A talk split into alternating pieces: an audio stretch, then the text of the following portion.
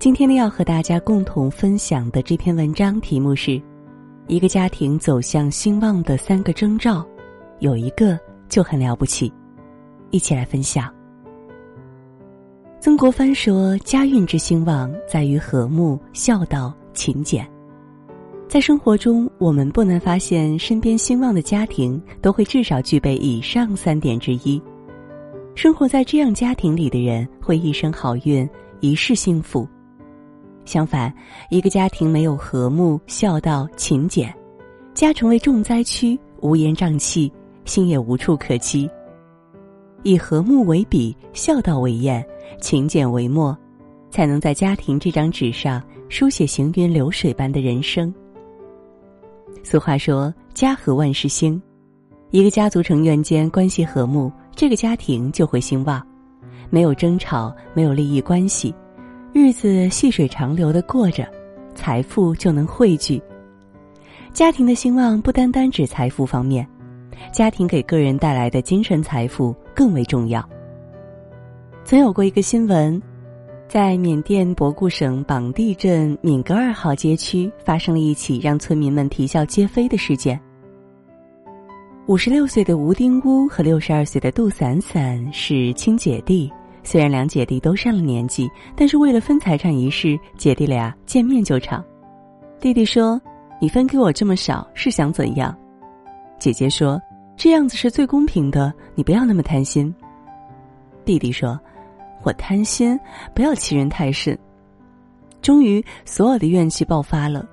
吴丁屋又和姐姐大吵了一架，气不过来，放火烧了自家的房子。像上面这样家庭不和睦的事情，并非个例，在我们生活中常常会出现类似的家庭纠纷。济南男子王某为了向前妻索要钱财，绑架了自己的亲生儿子，还多次使用绳子和注射器恐吓他。一个家庭不和睦，即使万贯家财羡煞旁人的财富外衣里包裹着的，都是腐烂和恶臭。真正兴旺的家庭，不在于钱多钱少，在于家庭和睦，不因财伤和，不因利生怨，关系和睦是家庭兴旺的根本。百善孝为先，孝是中华传统文化提倡的行为。作为儿女，应该遵循父母、家里的长辈以及先人的心意。上海某事业单位一位安徽母亲来找儿子，原因是儿子很久没回家了，想看看他过得好不好。结果，这位儿子在单位称母亲是保姆，并赶他走。不孝顺自己父母的人，没有做人的基本涵养。孝，品德之基础；孝，道德之根本；孝，做人之核心。林语堂说：“不同的人对孝顺二字的理解虽然会有些许不同，但对于孝顺行为的实施，却是大体相同的。对父母的孝，要在尊敬的基础上发自内心。尽孝不是一种责任，而是一种不需要理由的爱。”电视剧都挺好里边的苏明玉就是懂得孝的人。按照苏明玉和父母的约定，他不需要承担赡养父母的义务。但是母亲的离世，父亲的赡养，他都尽全力处理。一个家庭的长盛不衰，离不开孝道的代代流传。恪守孝道是家族巩固的基础。宋朝名臣寇准因政绩卓著、才华出众，被升为宰相。时逢寇准寿辰，在众人的建议筹划下，宰相府摆下了盛宴，准备好好庆祝一下。全府张灯结彩，布置得华丽铺张。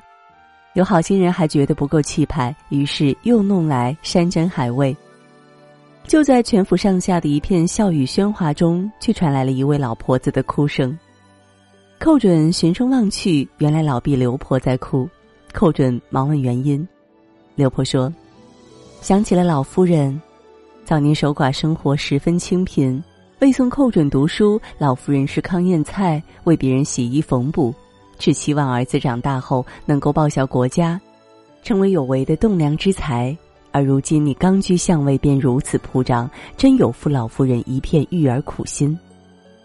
刘婆一番言语，说醒了有些飘飘然的寇准，他立刻传令停办盛宴，并深谢刘婆之言。生活中像刘婆这样勤俭的人实在太少了。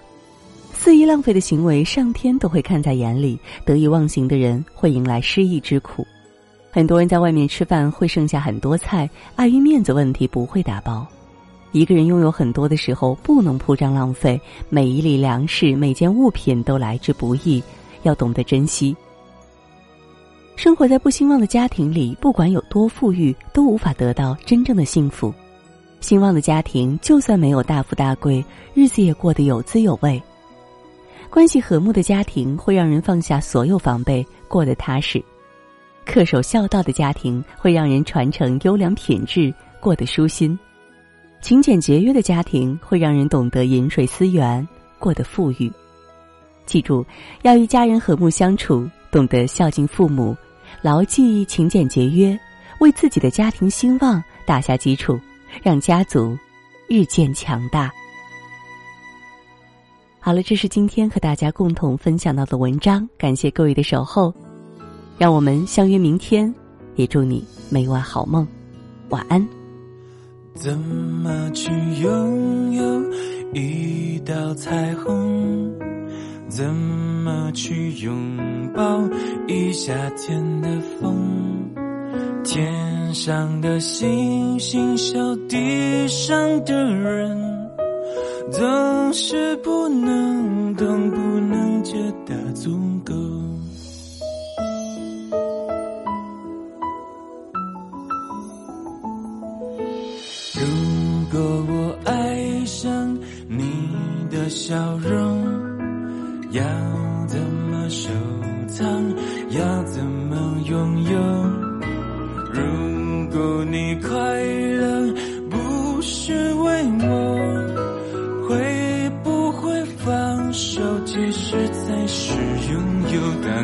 阵风吹来，风筝飞上天。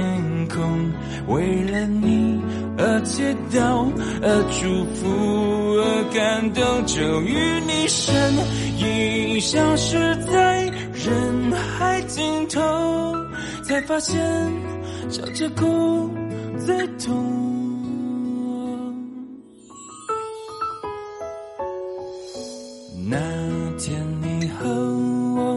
那个山丘。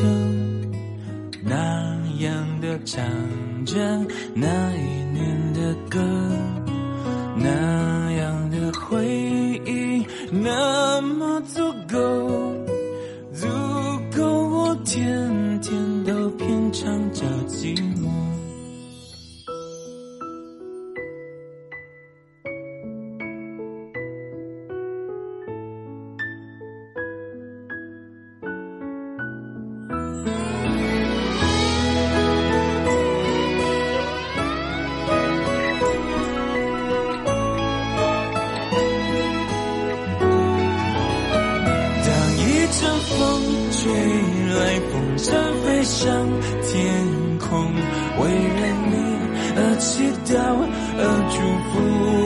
感动。终于你身影消失在人海尽头，才发现笑着哭最痛。当一阵风吹来，风筝飞上天空，为了你而祈。祷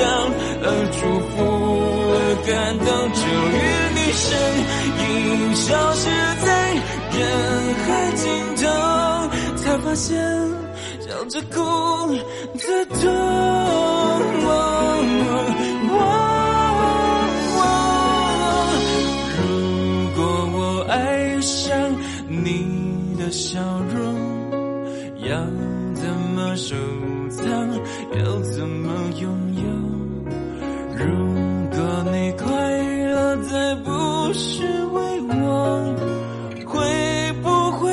放手？其实才是拥有。